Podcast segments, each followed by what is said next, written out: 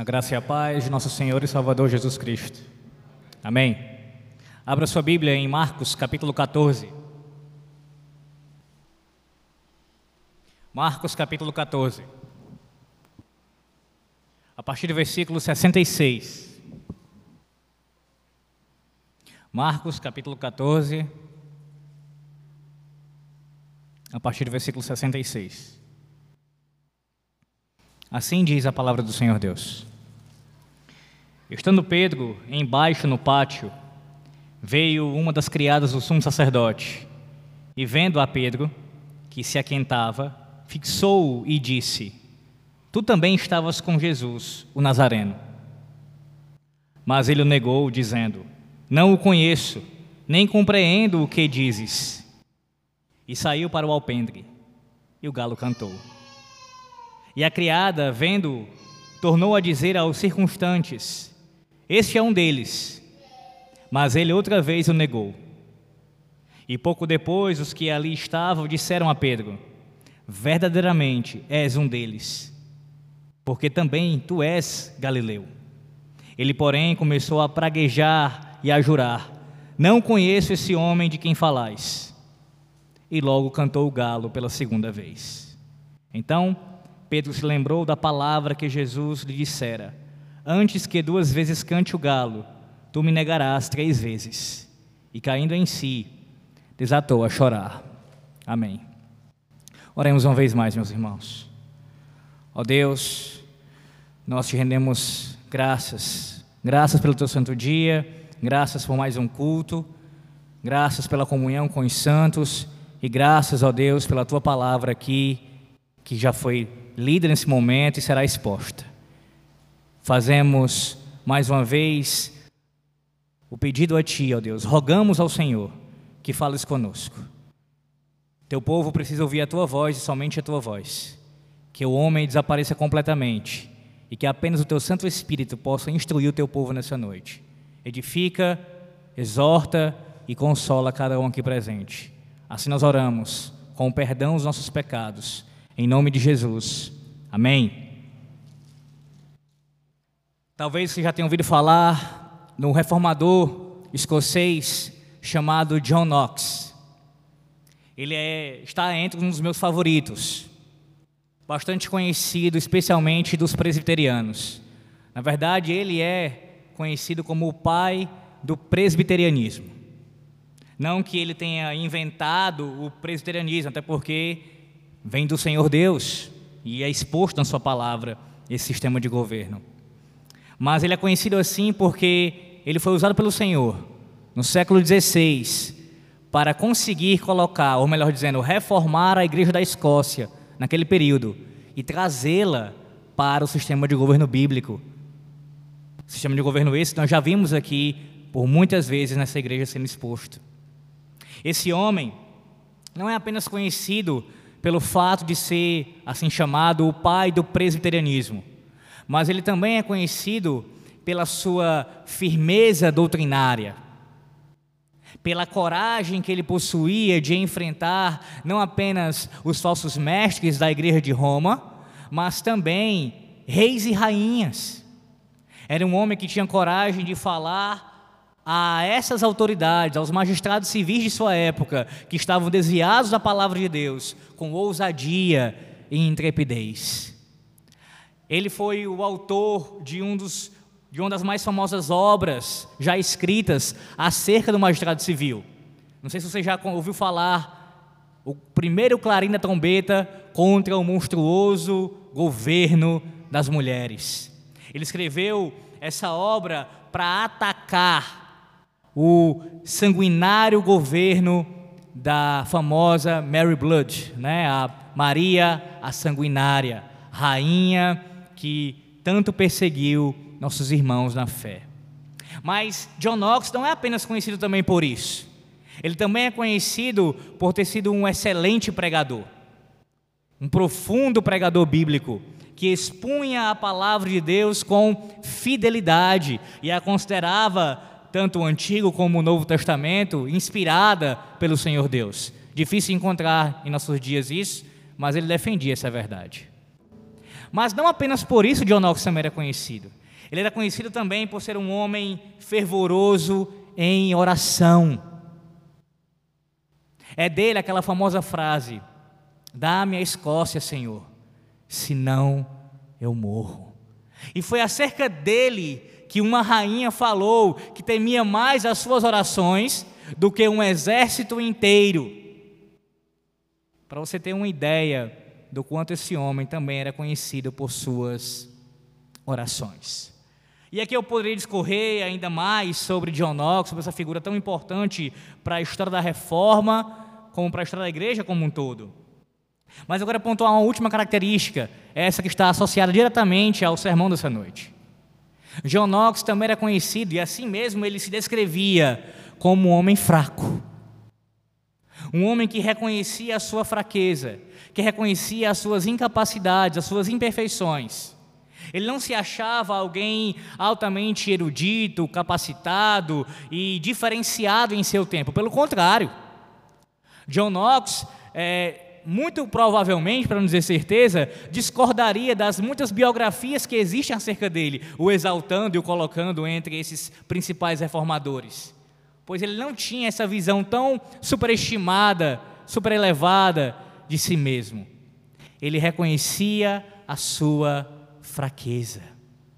E foi nesse vaso fraco, não somente nesse sentido, mas até mesmo frágil, fisicamente falando, que Deus derramou uma grande porção de poder para usar aquele homem contra todo o sistema que estava envolto no seu período. Mas o grande o grande que aqui, a, a grande a questão dessa, dessa história todinha, é justamente o fato de que John Knox só foi conhecido por ser tão firme assim, por ser tão contundente e permanecer tão fiel a Deus, porque ele guardava algo em seu coração. Porque existia algo na sua vida, que não apenas na vida dele, mas na vida de todo servo, verdadeiro servo do Senhor Deus.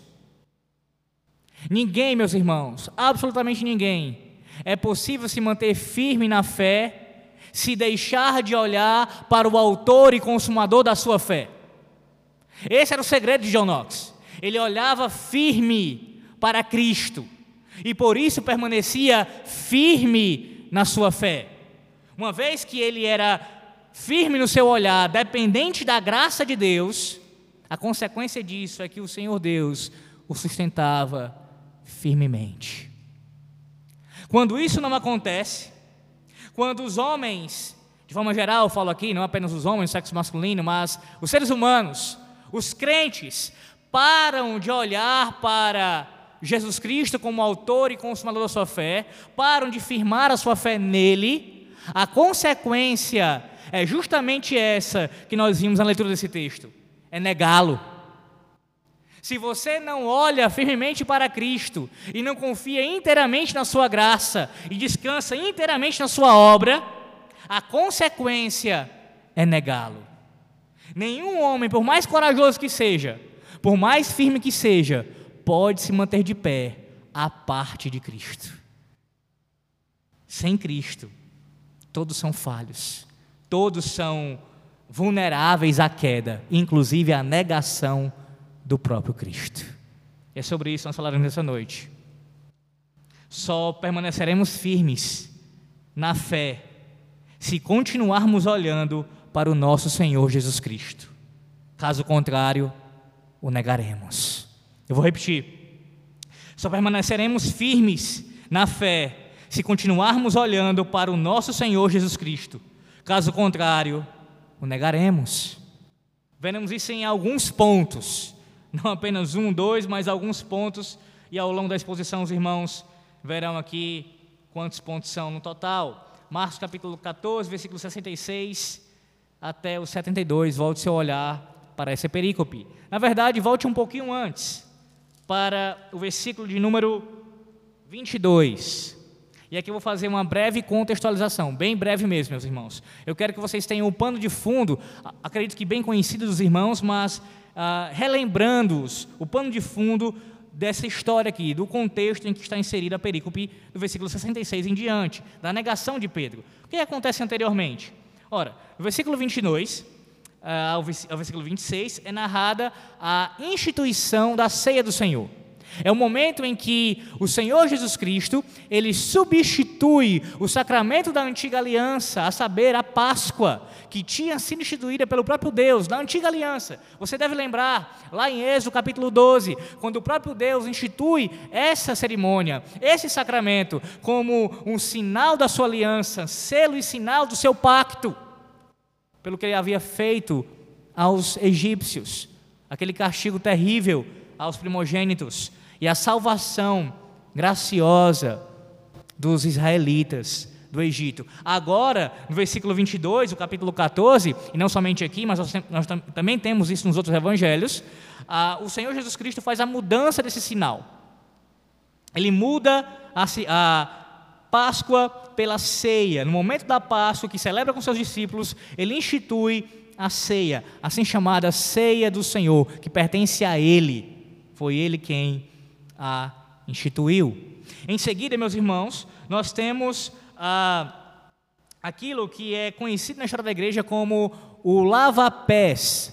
Aí em Marcos não há descrição disso. Você pode ver em casa.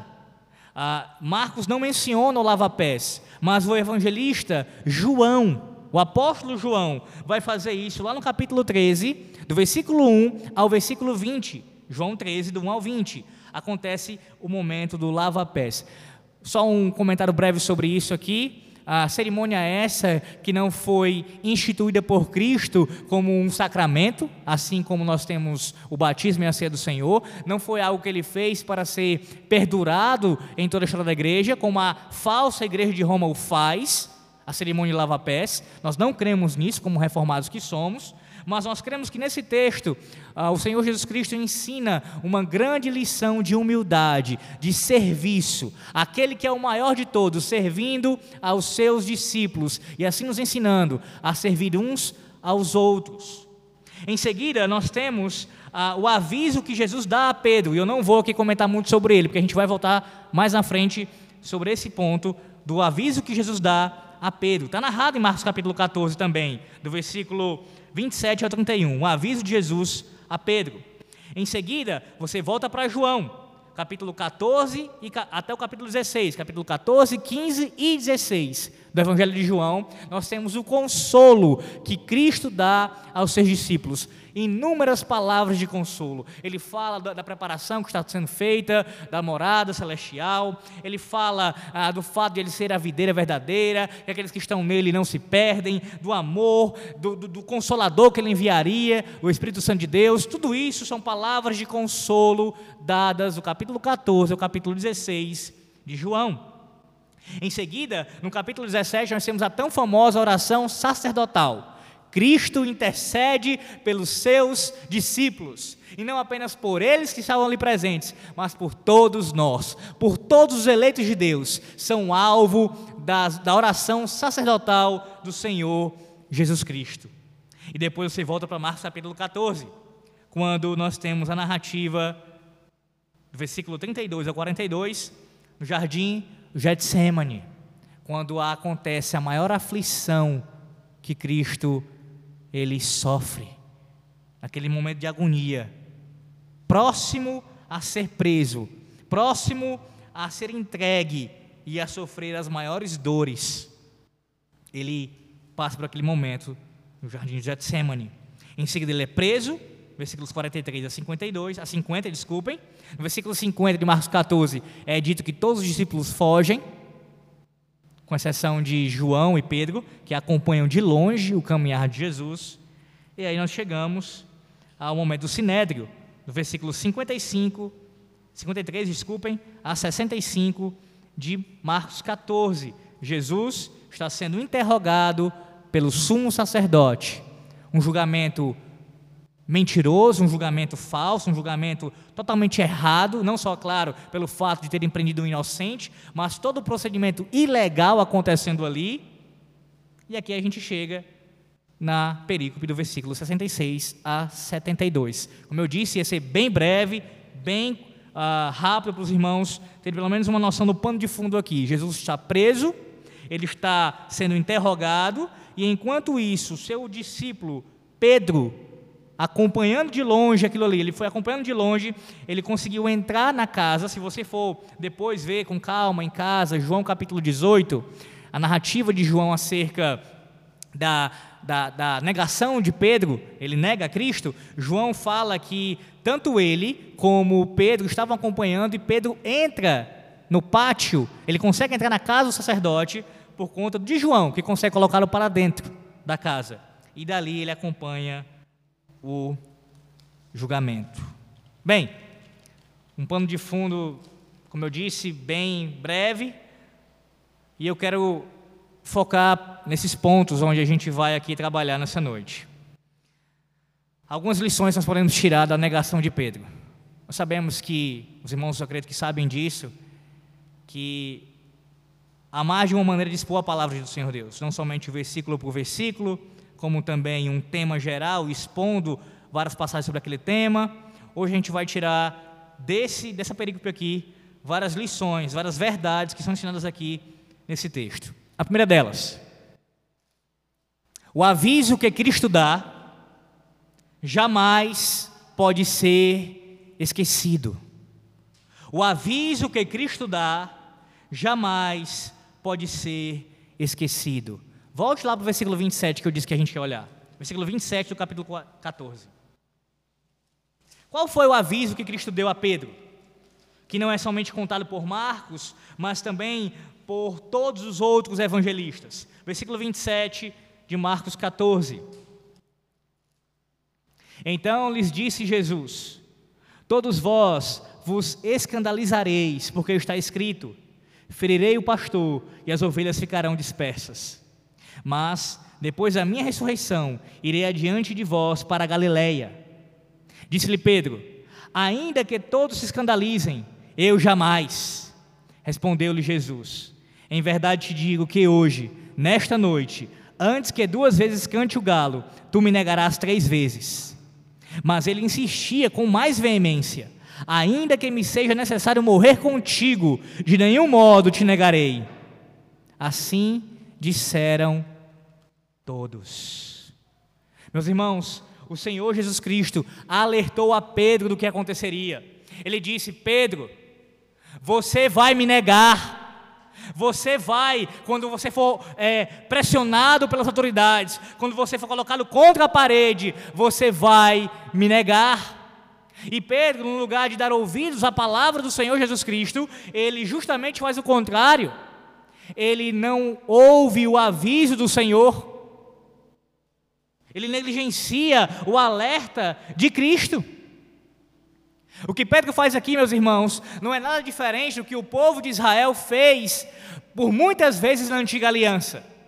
Ou você não se lembra por quantas vezes o Senhor Deus levantou profetas na antiga aliança para admoestar o seu povo, para chamá-lo ao arrependimento, para avisá-lo do juízo iminente se eles não se arrependessem? Inúmeras vezes. Vários profetas se levantaram e denunciaram o pecado do povo, e o povo dava com os ombros. E o que foi que aconteceu? As consequências, elas foram desastrosas.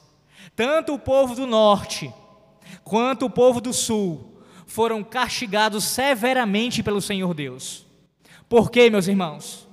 Porque não deram ouvidos aos avisos que Deus dava por meio dos seus profetas. E você tem isso não apenas nesse contexto ah, de cativeiro babilônico e assírio, mas também até bem antes disso. Volte lá para 1 Coríntios, ou melhor dizendo, avance para 1 Coríntios, de onde você está em Marcos, vá para 1 Coríntios. O apóstolo Paulo aqui, em 1 Coríntios, capítulo 10, ele ah, fala da situação de Israel no deserto, do que eles praticaram, do que eles fizeram contra Deus, e ele utiliza esse texto aqui, ele utiliza esse exemplo aqui, para nós aprendermos com o que Israel tinha feito. 1 Coríntios 10, versículo 1 em diante. Ora, irmãos, não quero que ignoreis que nossos pais estiveram todos sob a nuvem, e todos passaram pelo mar, tendo sido todos batizados, assim na nuvem como no mar, com respeito a Moisés. Todos eles comeram de um só maná, de um só manjar espiritual. e beberam da mesma fonte espiritual, porque bebiam de uma pedra espiritual que os seguia, e a pedra era Cristo. Entretanto, Deus não se agradou da maioria deles, razão porque ficaram prostrados no deserto. Ora, estas coisas se tornaram exemplos para nós, a fim de que não cobicemos as coisas más, como eles cobiçaram. Não vos façais, pois, idólatras, como alguns deles, porquanto está escrito: O povo assentou-se para comer e beber, e levantou-se para divertir-se. E não pratiquemos imoralidade, como alguns deles o fizeram, e caíram num só dia 23 mil. Não ponhamos o Senhor à prova, como alguns deles já fizeram, e pereceram pelas mordeduras das serpentes. Nem murmureis, como alguns deles murmuraram, e foram destruídos pelo exterminador. Versículo 11: Estas coisas lhes sobrevieram como exemplos e foram escritas para advertência nossa, de nós outros, sobre quem os fins dos séculos têm chegado. O que aconteceu com eles ali no deserto, os israelitas, serve, meus irmãos, para nós, na nova aliança, como uma advertência, como um aviso. E o Senhor Deus faz isso corriqueiramente. Ele avisa o seu povo dos perigos, do pecado. Mas assim como Pedro, corriqueiramente, nós não ouvimos os alertas de Cristo. E eu pergunto a você nessa noite: quantas vezes, nos últimos tempos, nos últimos dias inclusive, hoje mesmo, o Senhor Deus já alertou acerca do seu pecado? Em quantas pregações o Senhor Deus usou o ministro dessa igreja para tratar pecados específicos que você possui? E você não tem dado ouvidos aos alertas de Cristo acerca do juízo iminente que pode correr sobre você. Talvez o pecado do orgulho, que você tanto alimenta no seu coração, a dificuldade de perdoar, talvez o seu cônjuge mesmo, ou um filho seu, alguém próximo a você, onde você, pelo próprio orgulho, não admite ceder perdão a essa pessoa. Aí você fala para mim, mas Alex, foi ele quem pecou contra mim, foi ele quem ah, provocou a minha ira, foi ele quem fez isso de errado para comigo. Mas se você de fato é crente, você não espera ele vir ter com você. Claro, o ideal seria que aquele que pecou contra você o procurasse, mas se ele não fez isso ainda, procure-o e trate com ele imediatamente. Pare de deixar de tratar os seus pecados, de ouvir os alertas de Cristo e não prestar atenção. Talvez o seu pecado seja da imoralidade. Você tem deixado os seus olhos verem coisas que não deveriam ver. Talvez as suas mãos tenham acessado coisas que você não deveria acessar. Falando de internet aqui. E Cristo tem alertado frequentemente acerca dos seus pecados e você não se arrepende de nenhum deles. Cuidado com isso, meu irmão. Não somente pela pregação da palavra, pelo ensino público das Escrituras que aqui nessa igreja tem acontecido, seja na doutrina, na escola bíblica, de forma geral, mas até mesmo em conversas. Quantas vezes o Senhor Deus não nos alerta através de uma conversa, uma simples conversa, com outro irmão em Cristo, você consegue ouvir a voz do Senhor Deus através daquela conversa com aquele irmão, lhe chamando a atenção, lhe corrigindo, e você não escuta o alerta de Cristo, ou através da providência de Deus, o Senhor Deus, pela sua providência, lhe disciplinando, fechando as portas em alguma área, dificultando algumas coisas na sua vida, tratando os seus pecados, dando alertas e mais alertas, e você continua sem ouvir a esses alertas. Ou pelo aconselhamento bíblico com o pastor dessa igreja, quando você já foi ao gabinete dele e ele lhe aconselhou acerca de coisas específicas que você precisa resolver e tratar na sua vida. Você acha bobagem isso? Ou não é para tanto? E negligencia esses alertas através do aconselhamento. Não seja como Pedro. Não faça como ele. O próprio Cristo alertou diretamente: Pedro, você me negará. E ele não deu ouvidos, ele continuou dizendo que não negaria. O próprio Senhor estava dizendo para ele: Você vai fazer isso. E ele estava questionando o próprio Senhor, duvidando do que o próprio Senhor estava falando. Não faça como Pedro. Em segundo lugar, até os mais corajosos, em algum momento, podem agir covardemente. Até os mais corajosos, em algum momento, podem agir covardemente. Sim, meus irmãos, de fato, Pedro ele era corajoso. Não é essa uma das principais marcas do apóstolo Pedro? Quando você pensa em Pedro, normalmente você pensa em ousadia, em intrepidez, em alguém que é altamente corajoso, que não tem vergonha, que vai para cima mesmo, como nós diríamos num bom português. Nós temos exemplos disso na Escritura Sagrada. Em Mateus capítulo 14, versículo 28, é dito pelo próprio Pedro, Mateus 14, 28. Se és tu, Senhor, no contexto de andar sobre as águas, ele diz: Manda-me ter contigo por sobre as águas. Um homem corajoso. É bem verdade que depois ele naufragou na fé. Mas, no primeiro momento, ele mostrou coragem. Entre todos os discípulos ali apavorados, ele foi o único corajoso que teve, coragem, que teve ousadia de ir até Jesus e andar sobre as águas. Ele é o mesmo que proferiu aquela maravilhosa sentença, não vinda dele mesmo, mas vinda do próprio Pai: Tu és o Cristo, o Filho do Deus vivo. Apóstolo Pedro também, ele é conhecido pelas suas pregações depois da ascensão de Cristo. Ou você não lembra de Atos capítulo 2? Quando ousadamente ele prega o evangelho de Deus ali para aquela grande multidão que estava em Jerusalém.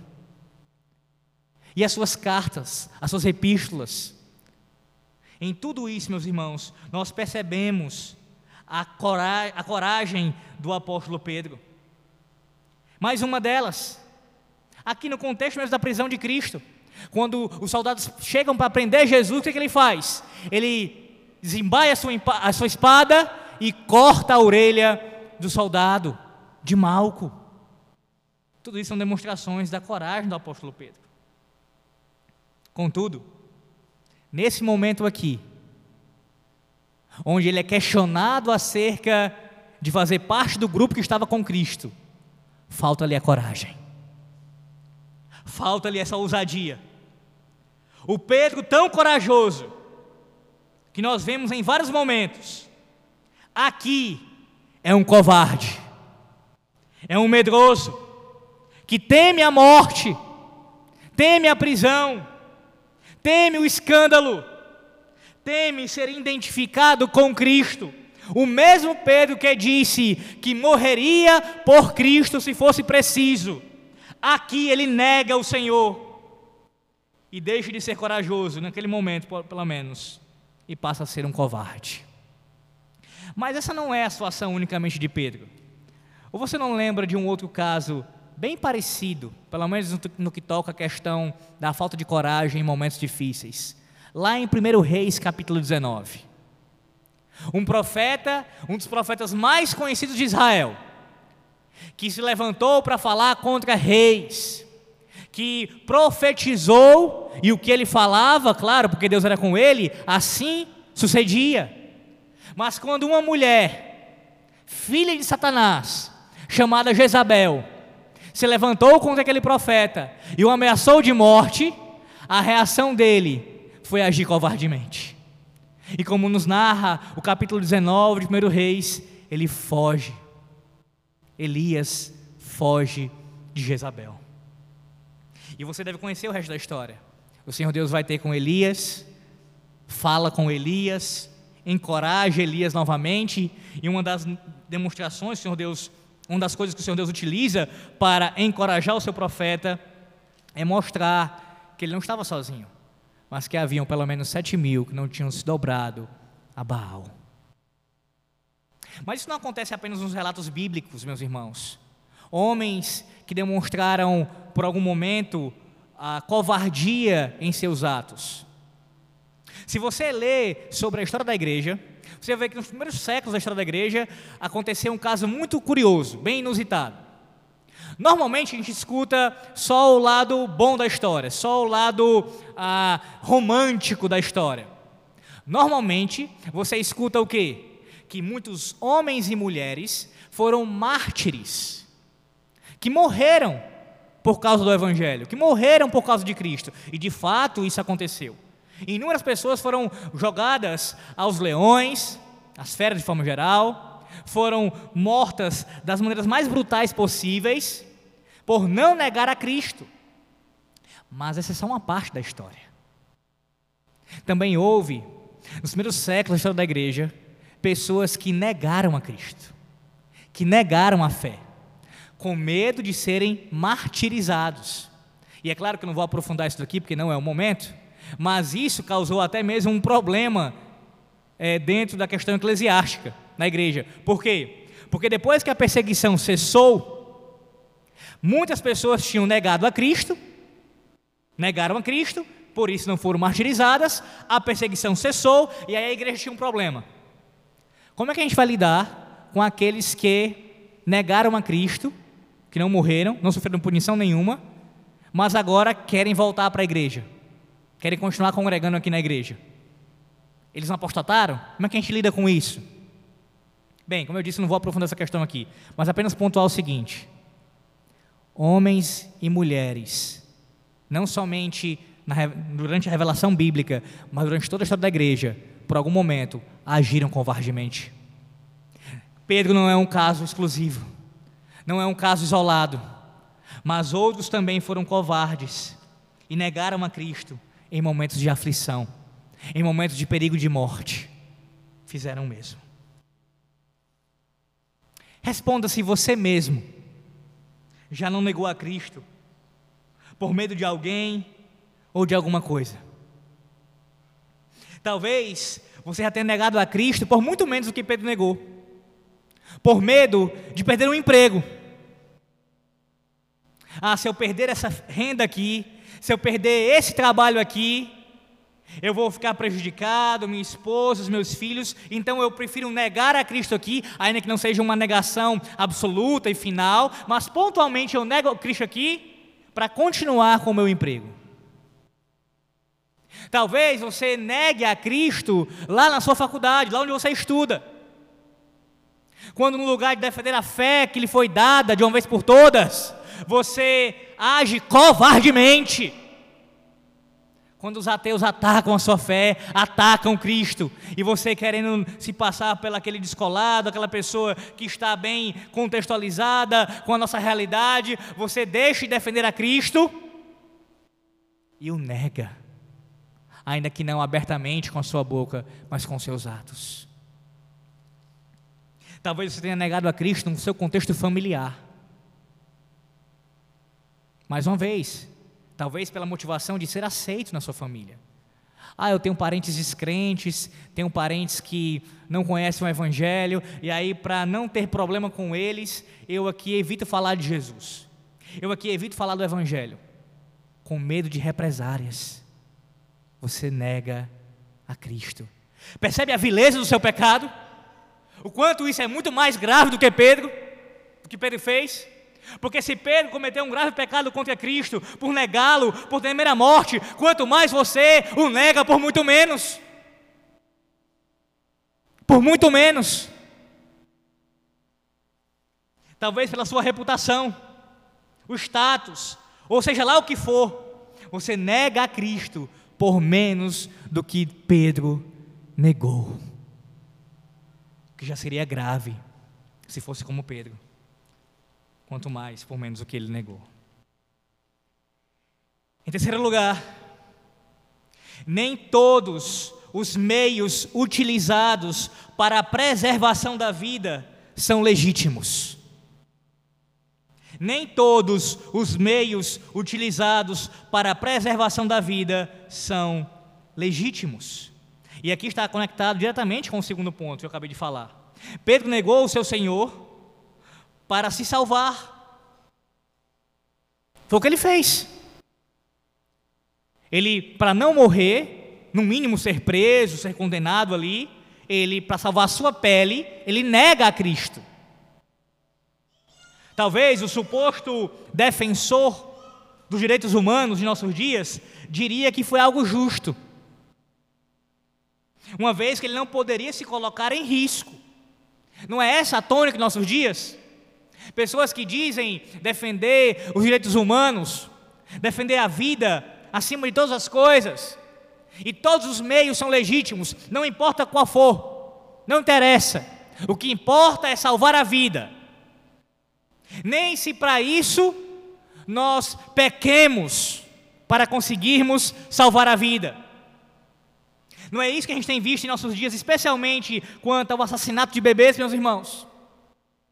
Um dos argumentos utilizados pelos abortistas é justamente esse: que a mulher, quando corre risco de vida, para eles, supostamente corre algum risco de vida, em alguma situação, é legítimo assassinar a criança em seu ventre.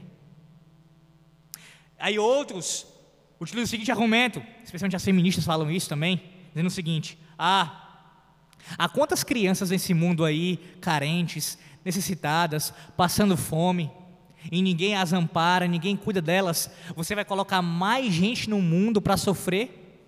Perceba o que está por trás: um suposto, uma suposta preocupação pela vida da criança. Para ela não sofrer, para ela não ter uma vida miserável, para ela não ser prejudicada e até ser morta, eu a mato no ventre. Eu destruo a sua vida antes que ela possa sofrer mais do que isso. E o pior, há alguns em nosso meio que utilizam como fundamento o sexto mandamento para justificar toda e qualquer suposta defesa da vida. Dizendo assim: o sexto mandamento ensina: não matarás. Logo, a implicação disso é que eu devo defender a minha vida e a do meu próximo. Então eu tenho que utilizar de tudo para poder defender a minha vida e a do meu próximo.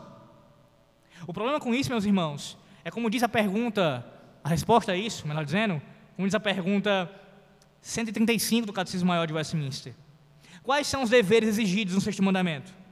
Os deveres exigidos no sexto mandamento são todo cuidado e todos os esforços legítimos para preservar a nossa vida e de outros. Todo esforço, todo cuidado legítimos. Legítimos. Você não pode colocar um mandamento do Senhor Deus contra o outro. Para defender a vida, eu mato outra vida. No caso, injustamente, um assassinato de uma criança. No caso de Pedro aqui, voltando para ele, não foi um meio legítimo. O que foi que ele fez para preservar a sua vida? Ele negou a Cristo. Ele cometeu um grave pecado. Enquanto o Senhor da glória estava disposto a morrer pelos seus pecados, os pecados de Pedro, Pedro o negou para não morrer por sua causa. Eu sei que essas questões de ética envolvem muitos pormenores, e graças a Deus a gente vai ter uma sequência de aulas na escola bíblica que vai aprofundar esses assuntos sobre ética para os irmãos. Mas eu quero fincar isso daqui com vocês, como eu já fiz até no sermão sobre o aborto aqui. Irmãos, nós não podemos defender um mandamento em detrimento de outro mandamento. A lei do Senhor Deus, ela é perfeita. Ela não se contradiz. Ela é a expressão do seu caráter. Se você colocar um mandamento contra o outro, você está colocando o próprio Deus em contradição. Quando você diz, por exemplo, que para preservar a vida de alguém, eu tenho até mesmo que mentir se necessário for, está dizendo que o sexto mandamento é mais importante do que o nono mandamento. Mas Deus tanto é vida quanto é verdade. Você não pode fazer isso. Todos os mandamentos do Senhor Deus têm que ser cumpridos e defendidos pelo seu povo. Acerca disso, acerca dessa questão da, da preservação da vida com meios legítimos, o contexto em que nós estamos vivendo atual, esse atual mesmo, ilustra muito bem essa situação aqui, esse conflito, que envolve os meios para a preservação da vida. Muitos têm defendido que todos os meios são legítimos. Você não já ouviu falar sobre isso? Especialmente lá no auge da pandemia? A gente tem que fazer de tudo para preservar a vida. De tudo. E de tudo foi feito. As igrejas chegaram a fechar. Os cultos foram cancelados. Por quê? Porque houve uma suposta defesa da preservação da vida. Mas quem disse que o sexto mandamento ele tem prioridade sobre o segundo mandamento? Porque o mesmo Deus que manda preservar a vida é o Deus que manda se reunir no seu santo dia para cultuá-lo. E ele deu o procedimento para nós agirmos na antiga aliança, por exemplo. Os leprosos, aqueles que estavam doentes, aqueles que não podiam fazer parte da Assembleia Solene, eram retirados. E assim deveria ter acontecido. Dessa maneira, os doentes deveriam ter sido retirados e aqueles que estão saudáveis continuando cultuando a Deus. Porque os dois mandamentos seriam preservados. Você cumpre o segundo, porque a igreja continua adorando, e você preserva a vida cumprindo o sexto mandamento. Mas não estamos preocupados com isso, né? É mais fácil tomar medidas mais rápidas, soluções que são mais ah, ah, mais palatáveis a nós, mais fáceis de serem resolvidas. Quebra a cabeça dói para algumas pessoas. E eu estou falando isso de forma geral, meus irmãos. De forma geral, a igreja pecou contra isso. E é interessante que a gente está vendo hoje em dia, eu pelo menos já li sobre isso, pessoas agora, ah, pastores conhecidos da mídia principalmente, falando em defesa da fé. Esses bambambãs por aí mesmo, da teologia reformada no Brasil, que de reformado não tem nada. Dizendo, olha, a gente tem que se, se insurgir contra o Estado, a gente tem que se levantar contra eles, porque eles estão sendo autoritários contra nós. Agora! Eles já estavam sendo autoritários contra nós, desde o início. César não legisla na igreja, de forma nenhuma. O cabeça da igreja é Cristo, e do Estado também. Temos que parar de abaixar nossas cabeças e pedir a bênção a César. Cristo é o Senhor da igreja. Isso não quer dizer ser irresponsável, não preservar a vida do próximo, não tomar as medidas preventivas, mas isso quer dizer ser fiel até a morte. Se necessário for, você morre cultuando a Deus. Em quarto lugar, ninguém está imune ao pecado de negar a Cristo, nem mesmo os ministros. Ninguém está imune do pecado de negar a Cristo, nem mesmo os ministros. ministros. Pedro foi chamado por Cristo para ser apóstolo. Você lembra disso lá em Mateus capítulo 10, versículo 1 em diante? Cristo chama os seus doze discípulos, dentre eles o apóstolo Pedro, e Pedro é colocado como o primeiro ali da lista, mostrando ali um destaque já para ele, uma proeminência, Mateus 10. Ele mesmo se intitula assim, lá em 1 de Pedro, capítulo 1, versículo 1. Ele diz: Pedro, apóstolo de Jesus Cristo. Ele estava entre os três mais chegados a Cristo. Ele, João e Tiago. Como apóstolo, não apenas ele é, realizou sinais, prodígios e maravilhas, mas pregou, ensinou, escreveu e exerceu uma grande liderança na igreja primitiva. Meus irmãos, nós estamos falando de um ministro do Evangelho aqui, de um apóstolo, alguém chamado pelo próprio Cristo que está negando abertamente nesse episódio. E eu sei que, por um lado, para você é fácil entender que até os ministros podem negar a Cristo. Quando você pensa em falsos ministros, é fácil imaginar isso. Como lá em 2 Timóteo, capítulo 2, onde é falado sobre aqueles que ah, ensinaram falsos ensinos à igreja de Cristo. Não somente eles, mas muitos outros também. Na verdade, por si só, a definição de um falso ministro já é alguém que nega a Cristo. Alguém que ensina heresias e que tem uma conduta imoral de vida, ele nega a Cristo com os seus ensinos e com a sua conduta. Todo falso ministro nega a Cristo. Entretanto, não apenas os falsos profetas negam a Cristo já uh, em tudo quanto fazem, mas também até mesmo verdadeiros ministros podem, em algum sentido, em alguma medida, negar a Cristo. Por exemplo, quando um pastor deixa de pregar todo o conselho de Deus no púlpito de sua igreja e ele modifica a mensagem, ele ameniza o evangelho, ele começa a adulterar o texto, enfim, ele começa a não ser fiel àquilo que ele foi chamado, de uma certa forma, ele está negando a Cristo. Negando a Cristo. Quando um pastor é negligente nos seus deveres pastorais também, de forma geral, não só na pregação no ensino, mas no cuidado com as ovelhas, no aconselhamento, nas visitas aos enfermos, na administração da igreja, do governo da igreja, tudo isso, se ele não procura ser fiel nessas, coisas, e entenda ser fiel, não ser perfeito, porque ah, necessariamente, por mais que nós somos chamados para sermos perfeitos, sabemos que como pecadores não seremos perfeitos ainda. Estou falando de ministros que pecam mesmo, deixam de fazer o seu trabalho. De certa forma, estão negando a Cristo. Agora, é claro que essa palavra não é apenas para os ministros, mas também para você como igreja. Por favor, pare de olhar, se assim você o faz, os ministros da igreja como super-homens. Eles não são super-homens. Eu sei que a nossa tendência é essa. Quando nós vemos alguns pastores, então, que são diferenciados na pregação, na sua vida de santidade, de piedade, a sua tendência é, se você não tiver cuidado, chega até a idolatrar. Peca mesmo contra o primeiro mandamento. Muito cuidado com isso. O pastor mais piedoso dessa terra é um pecador.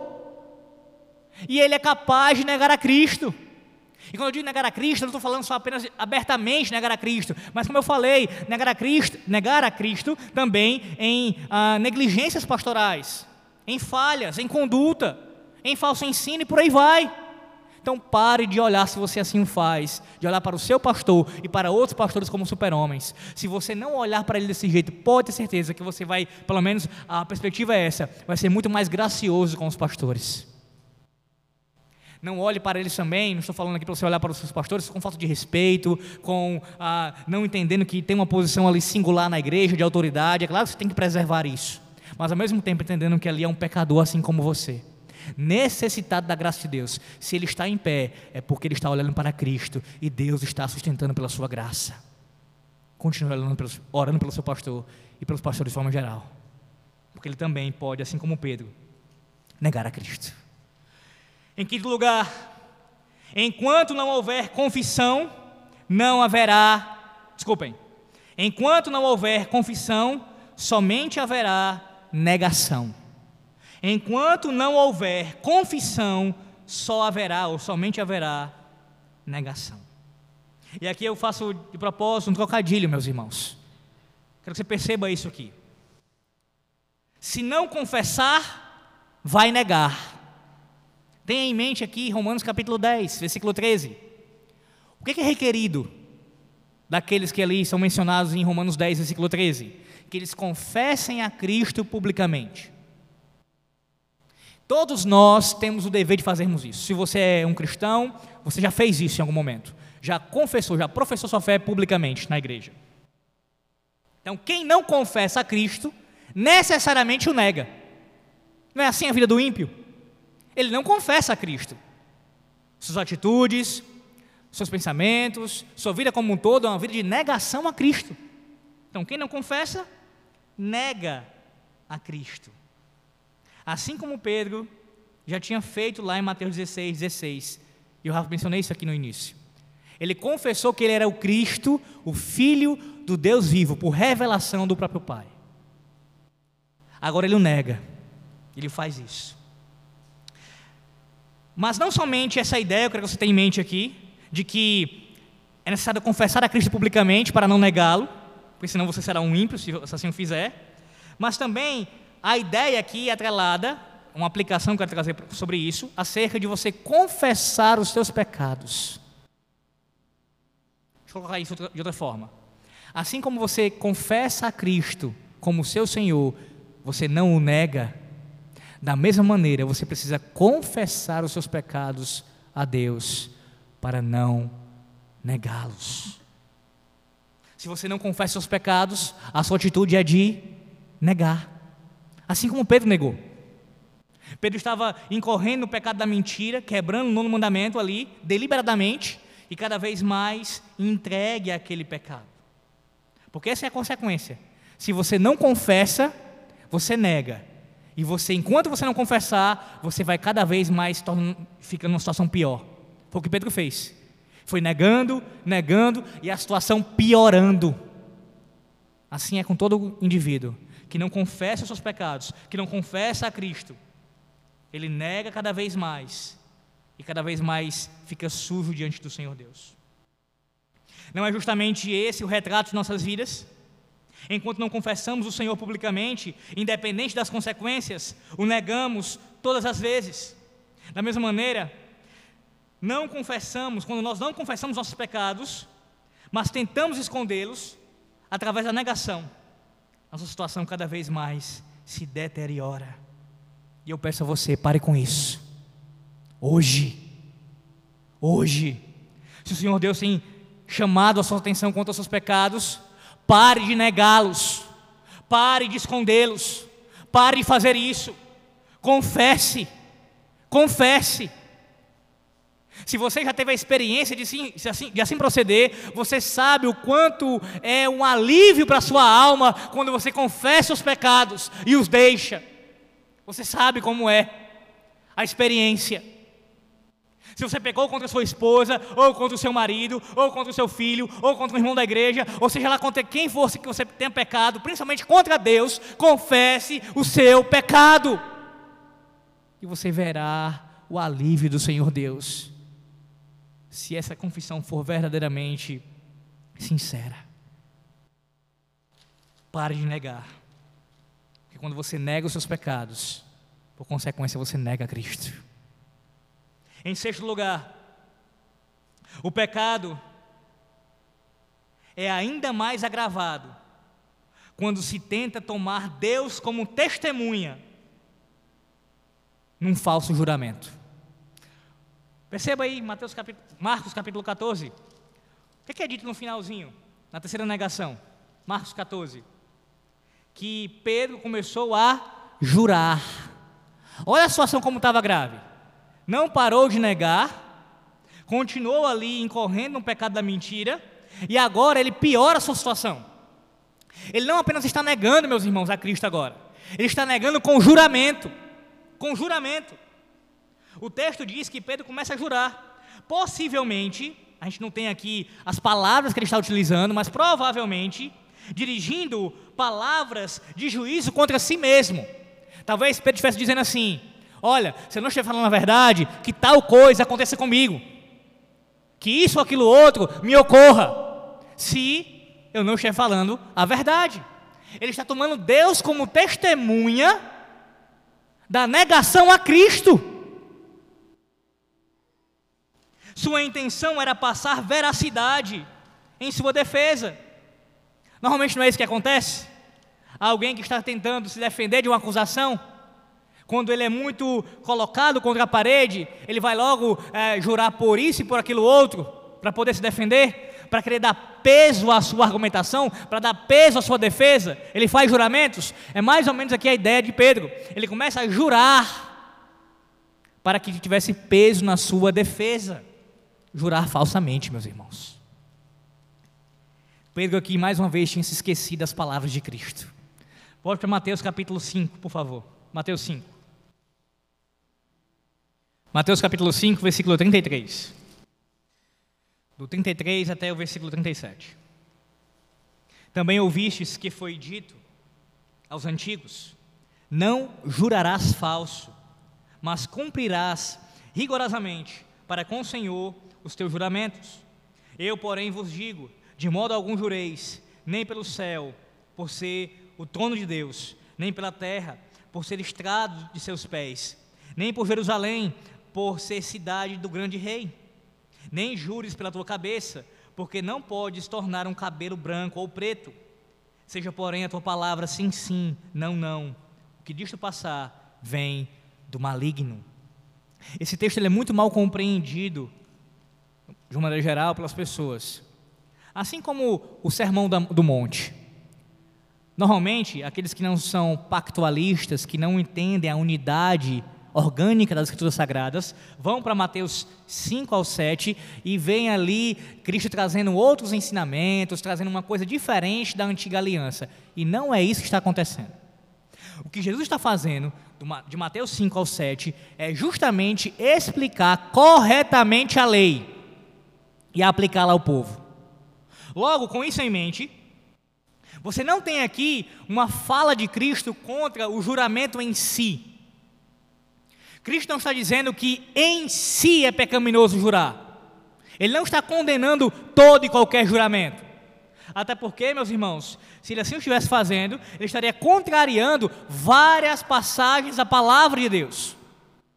Até mesmo o próprio terceiro mandamento, de, que é de onde nós temos a base no decálogo para os juramentos. Você lembra do terceiro mandamento? Não tomarás o nome do Senhor teu Deus em vão, pois ele não terá por inocente aquele que tomar o seu nome em vão, seu santo nome em vão. Vá para Deuteronômio capítulo 6. Tem muitos textos, mas vou passar só alguns, porque senão a gente vai tomar mais tempo ainda. Deuteronômio 6, por favor. Versículo número 13. O Senhor teu Deus temerás, a Ele servirás, e pelo seu nome jurarás. O Senhor Deus está falando que o juramento deve acontecer, é legítimo e deve ser feito pelo seu nome, em seu nome. Levítico agora, por favor, Levítico 19. Levítico 19, versículos 11 e 12. Não furtareis, nem mentireis, nem usareis de falsidade cada um com o seu próximo, nem jurareis falso pelo meu nome, pois profanarieis o nome do vosso Deus.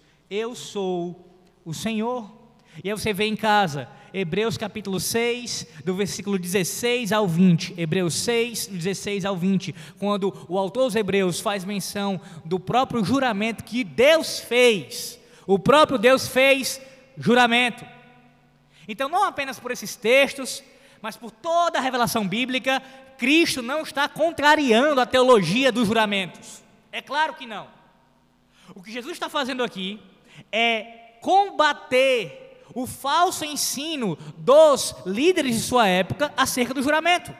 Se você não sabe, havia um jogo de palavras, havia um mecanismo feito pelos próprios líderes de Israel para querer burlar o cumprimento dos juramentos. Se você jurasse de tal forma, usando tais palavras, fazendo assim, você não estava obrigado a cumprir o juramento.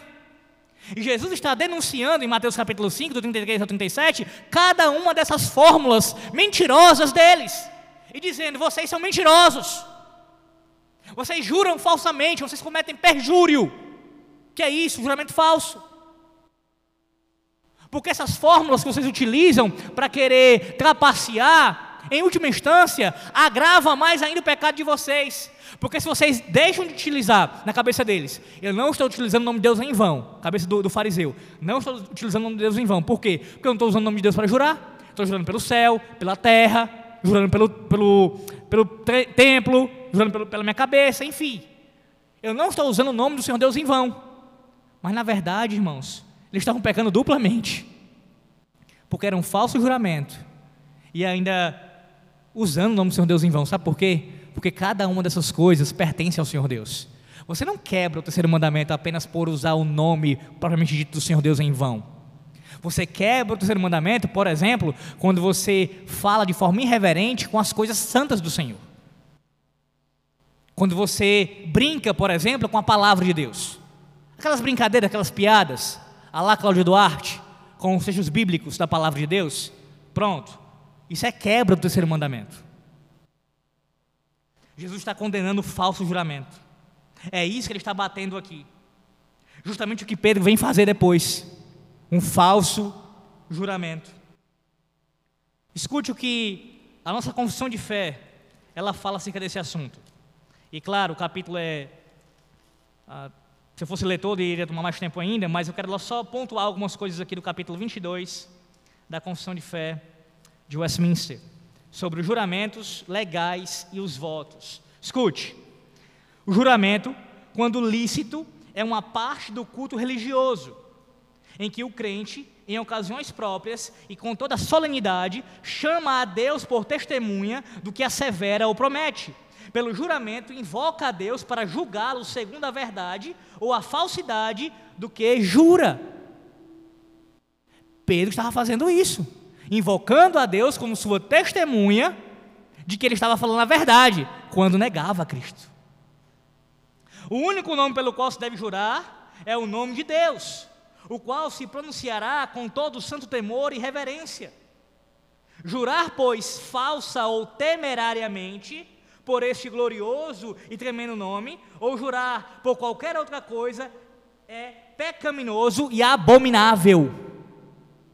Todo juramento é um juramento feito em nome de Deus envolve diretamente o terceiro mandamento.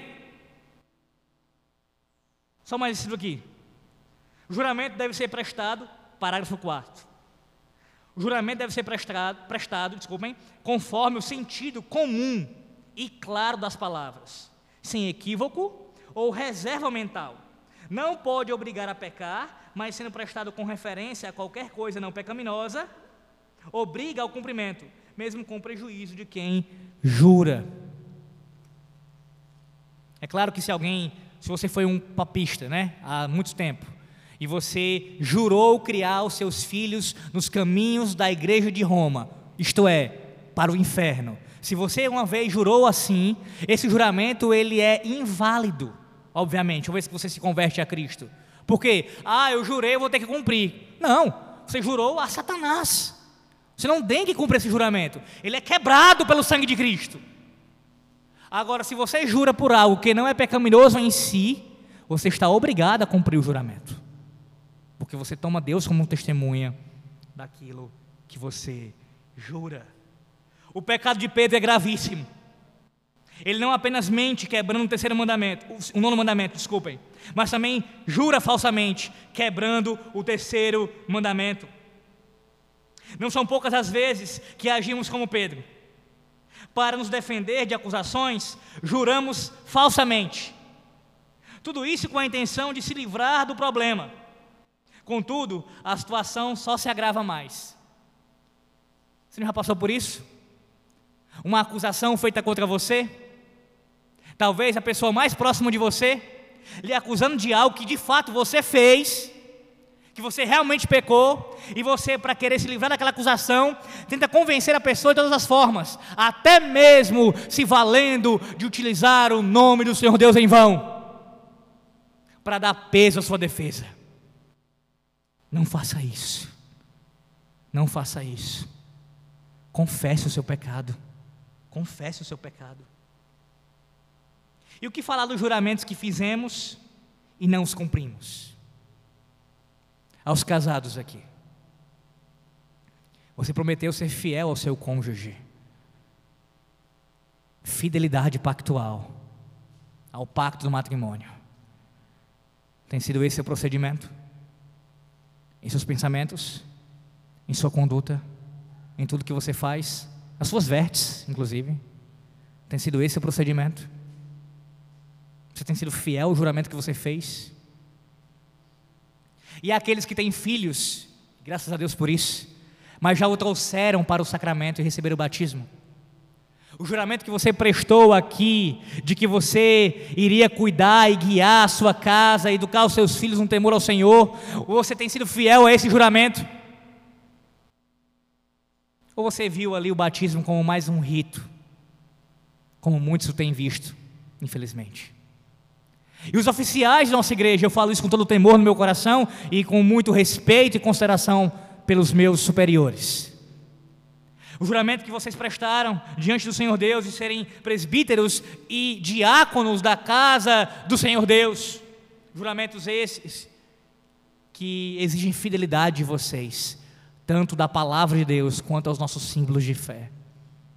Não sejam como uma grande maioria aí fora que vêm à frente juram fidelidade aos nossos símbolos de fé, mas assim que termina aquele momento, já estão ensinando contra o que disseram professar.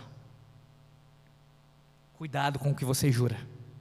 Pelo que você, você jura em nome do Senhor Deus e cuidado para você ser fiel no seu juramento. Todos aqui já tiveram, fizeram algum juramento. Eu tentei contemplar aqui pais, cônjuges, oficiais, mas se você não se enquadra em nenhuma dessa situação, você está em pelo menos uma. Se você está em Cristo, você prestou o juramento de ser fiel a Deus, de andar com Ele por toda a sua vida. Você tem sido fiel a esse juramento? Ou esse juramento é falso, assim como o de Pedro na negação de Cristo? Acerca dessas coisas, sobre juramentos, se Deus quiser, trataremos mais outras vezes ainda esse ano. Em sétimo e último lugar, agora é o último mesmo. Há esperança até para os que negam a Cristo. Vem uma luz no fim do túnel, meus irmãos. Há esperança até para os que negam a Cristo, quando estes se arrependem verdadeiramente. Vá para Lucas 22, por favor. O texto correlato de Marcos 14, 66. Lucas 22. Versículo de número 60 e 61. Também aqui a negação de Pedro, mas vamos ao versículo 60 e 61. Mas Pedro insistia, negando aqui, né? Homem, não compreendo o que dizes. E logo, estando ele ainda a falar, cantou o galo. Versículo 61. Então, voltando-se o Senhor, fixou fixou os olhos, desculpem, em Pedro. E Pedro se lembrou da palavra do Senhor como lhe dissera: Hoje, três vezes me negarás, antes de cantar o galo. Então Pedro, saindo dali, chorou amargamente. O que aconteceu aqui? Depois que Pedro negou o Senhor pela terceira vez, e o Senhor que estava numa sala próxima, sendo ali interrogado, estava, já tinha sido esbofeteado, ultrajado, numa condição de humilhação, quando ele se encontra com Pedro de passagem ali, Cristo fita os seus olhos, olha fixamente para Pedro, e aquilo serve como uma verdadeira bomba na cabeça de Pedro. O que foi que eu fiz? Eu neguei o meu Senhor, eu jurei falsamente, eu disse que não o conhecia, enquanto ele está ali sofrendo pelos meus pecados eu o neguei. E aí, meus irmãos, nós temos aqui a realidade do arrependimento de Pedro. Primeiro, por esse relato, que demonstra o choro copioso do apóstolo Pedro, mas não só por isso.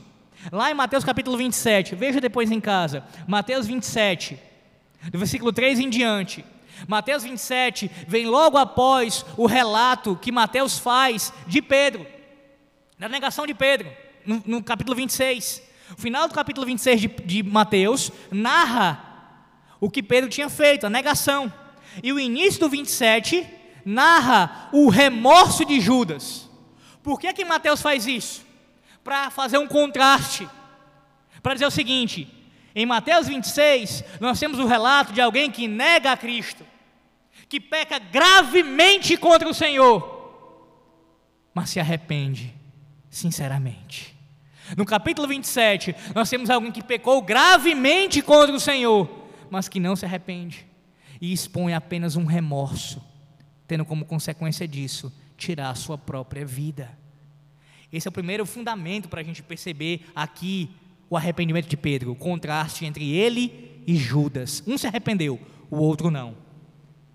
Mais um fundamento, e esse já é suficiente, acredito. João capítulo 21, por favor. João capítulo 21, versículo 15. Depois de terem comido, perguntou Jesus a Simão Pedro. Isso aqui é Jesus já ressurreto, meus irmãos. Ressurreto. Ele pergunta a Pedro: Simão, filho de João, ama, amas-me mais do que estes outros? Ele respondeu: Sim, Senhor, tu sabes que te amo. Ele lhe disse: apacenta os meus cordeiros. Tornou a perguntar-lhe pela segunda vez: Simão, filho de João, tu me amas?